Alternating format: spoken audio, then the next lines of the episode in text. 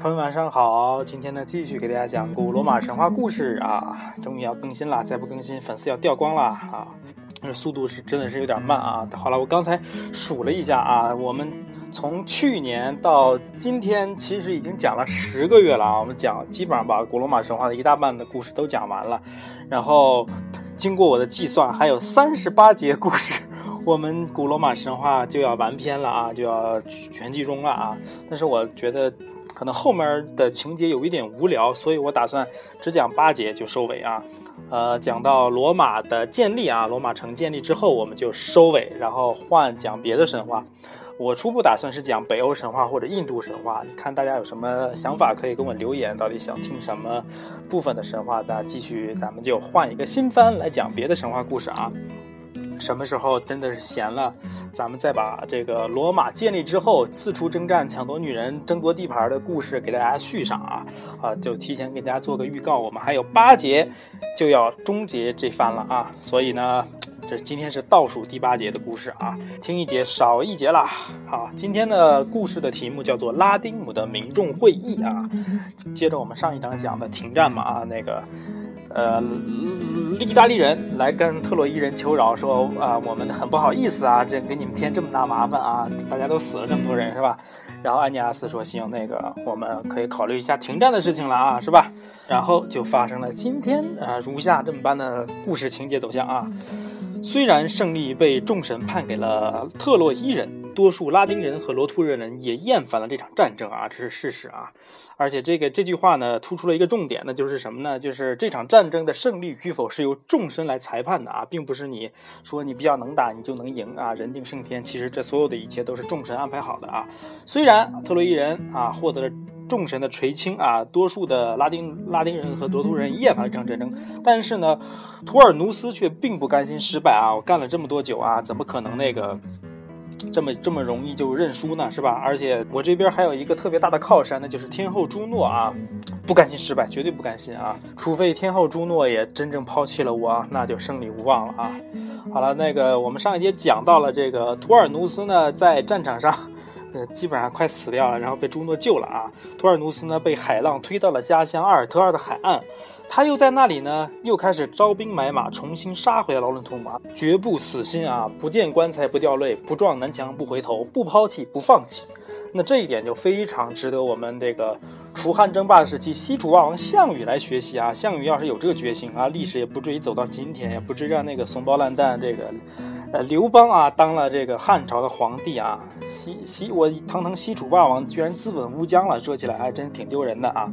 那与此同时，意大利的老百姓是怎么想的呢？埃尼阿斯向图尔努斯一人发起挑战之后呢，啊，要求来单挑啊。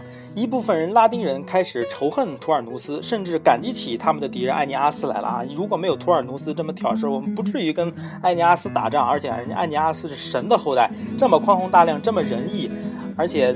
打仗这么能是吧？我们干嘛要跟别人作对呢？真是很奇怪。呃，这是一部分人的想法。那另外一部分人呢，就是以王后阿玛塔为代表啊。王后妈妈阿玛塔，我们知道是被朱诺派来的复仇女神给诱惑了啊，极力的为他中意女婿做着辩解啊，说觉得哦，图尔努斯是为了意大利而战，他取得那些功绩呢是属于我们每个人的，我们不能这个时候就啊。抛弃他是吧？我们这个时候抛弃了图尔努斯，那那些死去的将领不就是白白牺牲吗？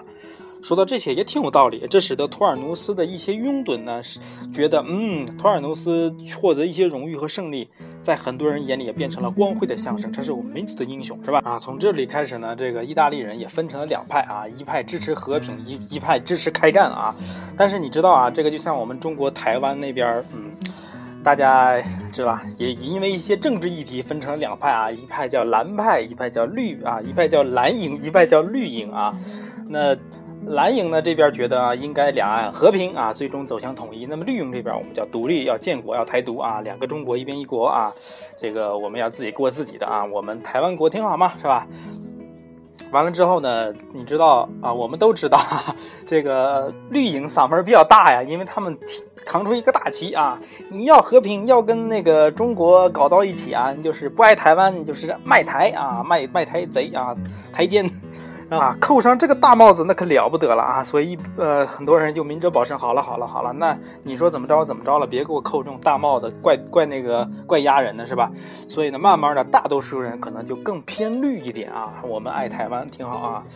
所以呢，这个意大利这边也一样啊，这拉丁人呢开始，大部分人觉得，嗯，我们应该开战，应该保卫我们的家园啊。这个图尔努斯带领我们与敌人作战，这是一个光辉的象征啊。那图尔努斯这边呢，为了继续扩大他的队伍。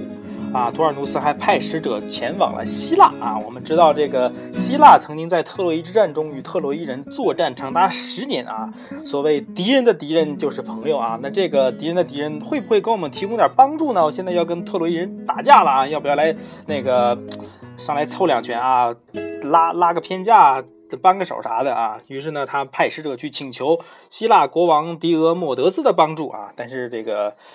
使者明显这一趟旅程不太不太圆满啊，他们垂垂头丧气的沮丧就回来了，说啊，狄俄莫多斯国王拒绝了对特洛伊作战啊。消息传来呢，刚才还在为战争而忙碌的热火朝天的拉丁人和罗都勒人顿时变得恐慌起来。我操，这个我们单独打特洛伊人还是有点麻烦的。本来觉得这个希腊人如果帮助我们，还有点胜算。我们之前已经被。特洛伊人打成那样穷样了，现在再打，估计胜算也不大呀。难道我们真的要玉石俱焚，用用自己的生命来筑起坚固的长城，为国牺牲嘛？啊，那其实呢，没有得到援助，对图尔努斯来说并没有多大影响啊。反正我我也不一定是打赢打输的，但是我就是想跟他开战啊，因为我已经被复仇女神给那个蛊惑了心神，我就是想打仗啊。打赢打输的吧，我一定要把这个这口恶气给出了。但是对于老国王拉丁奴斯不一样，我操嘞，拉丁，我拉丁姆这块是我的国家，你们在我的国家上打我这个王位还怎么弄，我的家园还怎么弄，我怎么对得起自己的黎民百姓啊啊！他最后的一个希望算是彻底破灭了啊！这家伙，我这个国家看来也守不住啦，家破人亡，势在难免了。他于是呢也开始后悔当初为什么要答应图尔努斯动用武力呢？神谕早已经给他指明了道路啊，让他把女儿直接嫁给特洛伊人艾尼阿斯，两边这个结为这个夫妻，不是什么结为夫妻，结为儿女亲家，本来是一件两全其美的事情啊，自己的力量也会得到加强啊。这个时候呢，这个图尔努斯偏偏要跟他抢女儿，完了还跟别人干仗，这所有东西都啊走向了反面啊，非常的难过啊。这又能怪谁呢？啊？拉丁努斯左思右想啊，思量着，最后他决定啊，想出最后一个招了，决定召开民众会议啊，听听老百姓的声音，到底要不要开战？如果真开战，那就豁出去了；如果不开战，最好了，我们说不定还能谈谈条条件，大家和平共处一下，是吧？能用聊天啊，能用这个沟通交流解决的问题，我们尽量不要诉诸武力。再打仗真的耗不起了，国家都已经快完全毁于战火了。让民众来决定这场战争是继续还是与特洛伊人再次签订合约吧。啊，那个时候啊，民众开会估计也就是只有男人啊，呃，女人这个和小孩没有理性啊，所以，嗯，一般不作为正式公民来参与这些决策啊，所以大家都报到一个露天大剧场啊去开会了啊。国民会议开始了啊，拉丁努斯高高的坐在王位上，周围聚集着他的子民。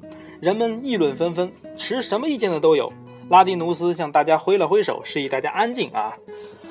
啊，市民们，我们已经和特洛伊人进行了一段时间的战争了，有胜有负。我们期盼和平，但和平却带给我们灾难。我希望通过召开这个民族会议呢，把我们今后的目标确定下来，到底是该放弃战争，还是继续战争呢？啊！这么一番演讲啊，老百姓啊都明白了。国王开了个会，意思就是让大家讨论讨论这个国家的命运，到底是开战还是和平啊？这个。拉丁努斯国王的话音刚落，罗图勒人维努鲁斯啊走到了国王身边啊，看着台下的民众就开始发表演讲了啊。估计这也是托啊。这个第一个发言的通常都是提前安排好的，就跟我们的新闻发布会记者招待会一样，第一个提问啊，包括可能后面提问的都是他妈提前安排好的记者啊。这个而且这个维鲁鲁斯也是当时派往希腊去求援的其中一个使者，他说，嗯。我刚从希腊回来啊，我看到了大英雄迪俄莫德斯和亚各斯人的新城啊。当我把拉丁姆的名字向这位国王做了通报的时候呢，并且同时把礼物也放在他的面前啊，他友好的告诉我哦，小子，我知道你来自意大利，来自拉丁姆，也知道你们正和特洛伊人进行了一场战争。你们曾经是多么幸福的人呐啊！但是你们身在福中不知福嘞。你想想，你们之前的日子是多么的好啊！在善良的农神萨图恩的护佑下，过着平静的生活啊！关于这个农神萨图恩给他们带来平静生活，我们在第二集就讲过啊。这个萨图恩和亚努斯的神奇故事啊。而你们的安宁是怎么被破坏掉的呢？啊，你们一定是知道嘛，是你们自己破坏掉的嘛啊啊！想想你来找我啊，我知道你是什么意思了。我们是战胜特洛伊的人了哈。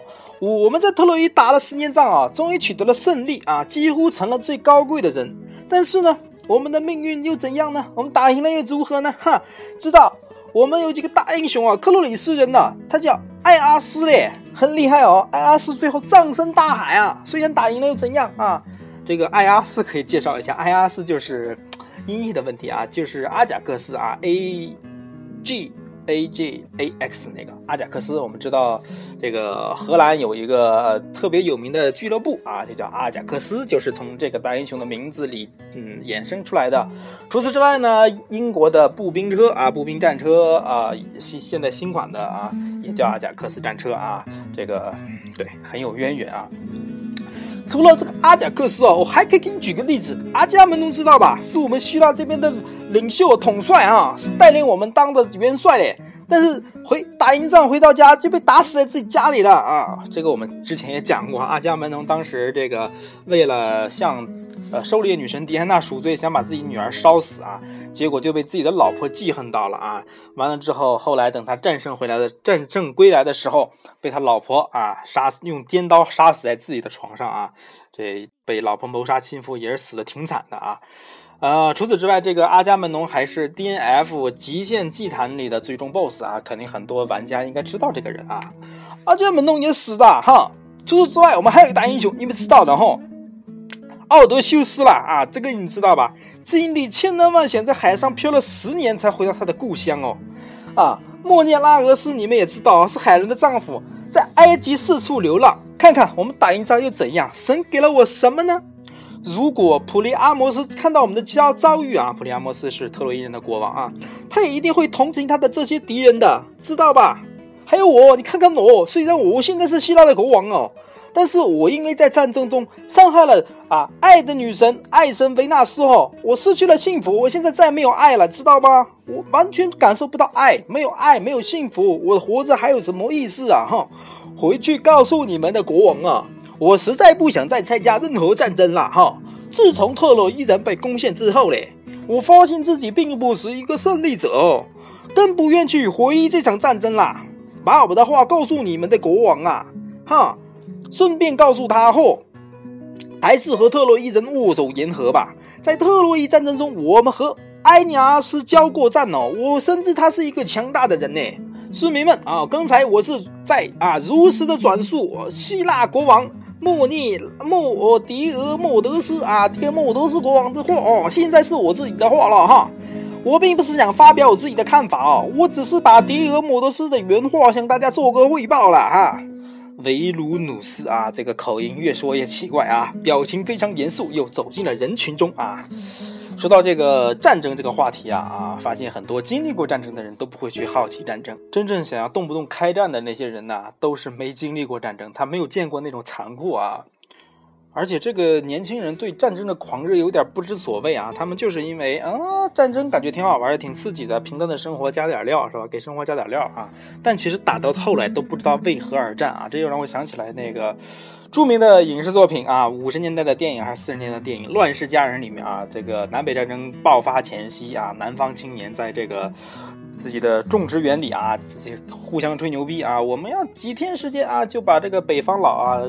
给打趴下了啊！怕他啊！这个战争赶快来吧！我迫不及待想要参军把他们打趴了啊！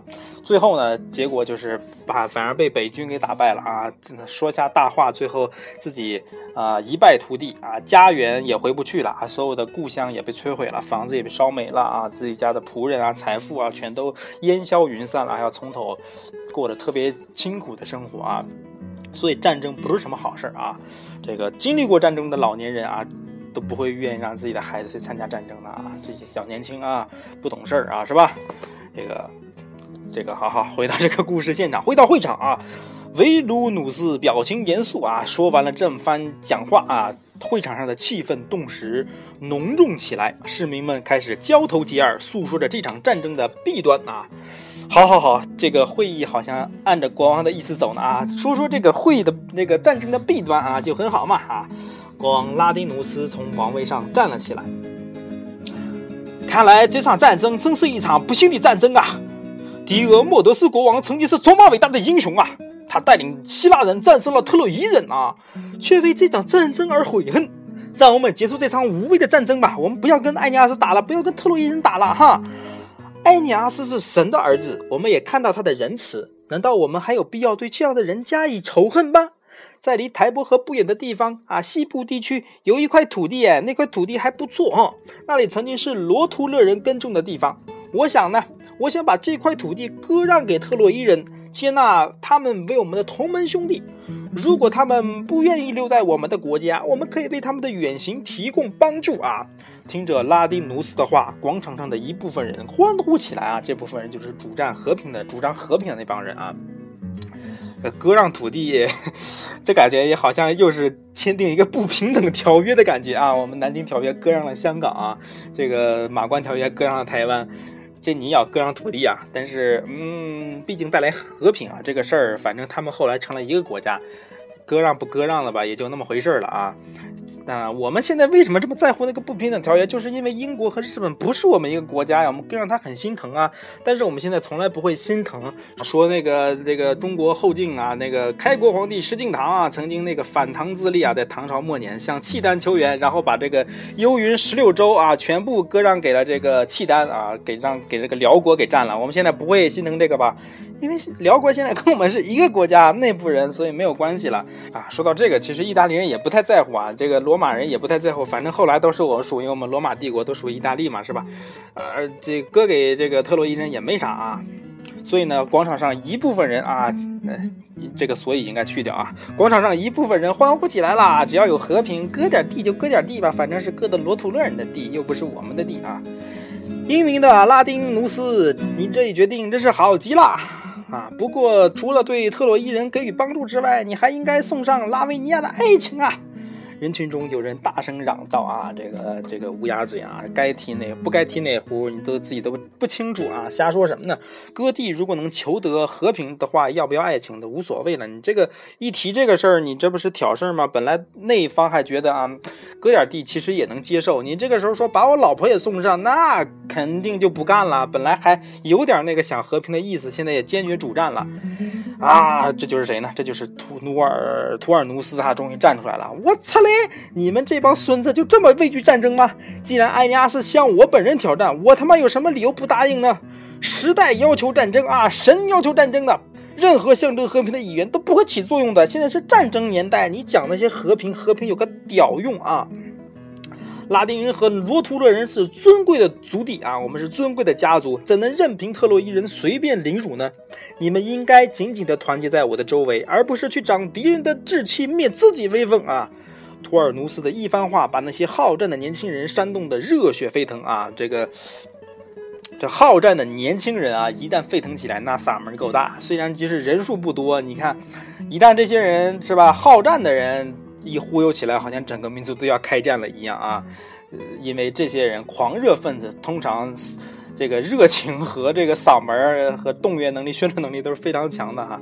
就像啊，我们知道某个群体啊，呃，可能有一部分恐怖分子啊，那么宣传圣战啊，宣传什么什么某某宗教化是吧？有统治全球啊，大家觉得某个群体、某个地区的人，可能某个宗教信仰的人都是被误解成。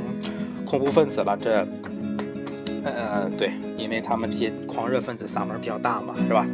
那些好战的年轻人煽动的热血沸腾，就这样，民众会议上群情激昂，一部分人主张与特洛伊人签订合约，另一部分人呢则主张血战到底啊！拉丁奴斯国王的意志开始左右摇摆，实在不知道怎么办才好啊！这个会议开着开着就开跑了调啊，没有按照国王的意思走啊。那至于下一章会发生什么样的故事呢？啊，预知后事如何，请听下回分解了。最后这个故事结束之后，我们按照惯例推荐一首歌，这首歌跟我们的神话故事没有半毛钱关系，就是今天早上我起床的时候听了这首歌，整天都被这首歌洗脑，所以呢，值此机会我也让大家来一起洗一洗脑袋。好。那这首歌叫做《Rolling in the Deep》，但是歌手原演唱者呢，并不是我们的啊女神阿黛尔，而是廖嘉玲。大家听吧。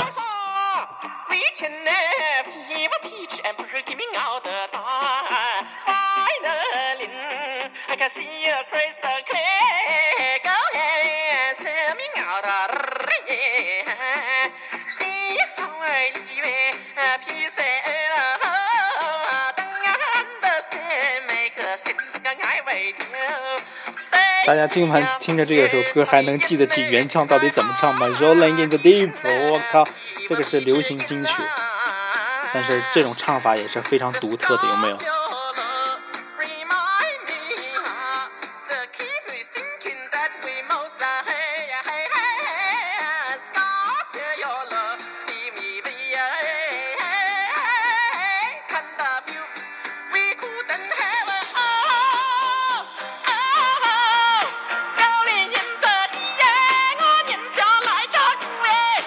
你这可踢。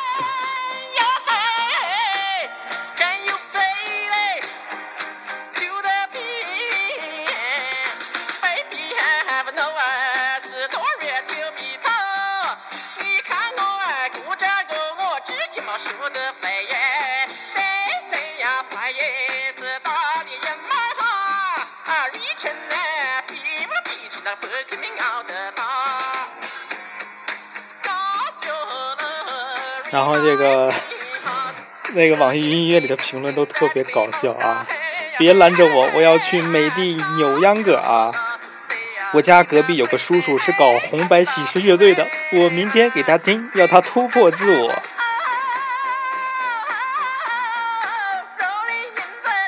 他大部分人听的这首歌，基本上都会忘掉原唱啊，阿黛尔绝对会绝望的。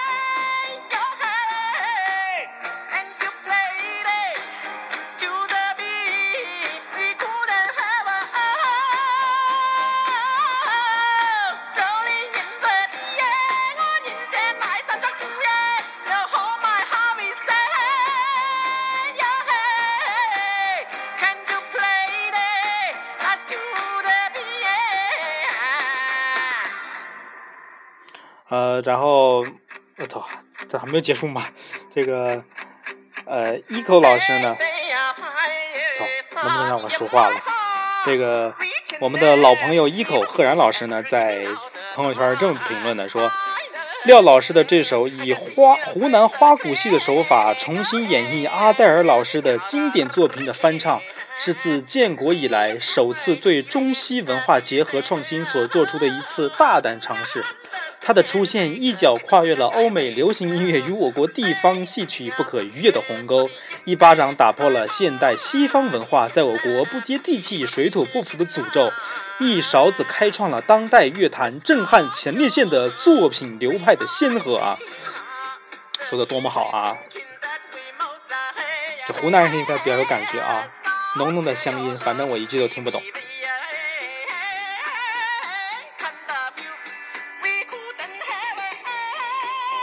大家继续慢慢欣赏啊我去上个厕所呀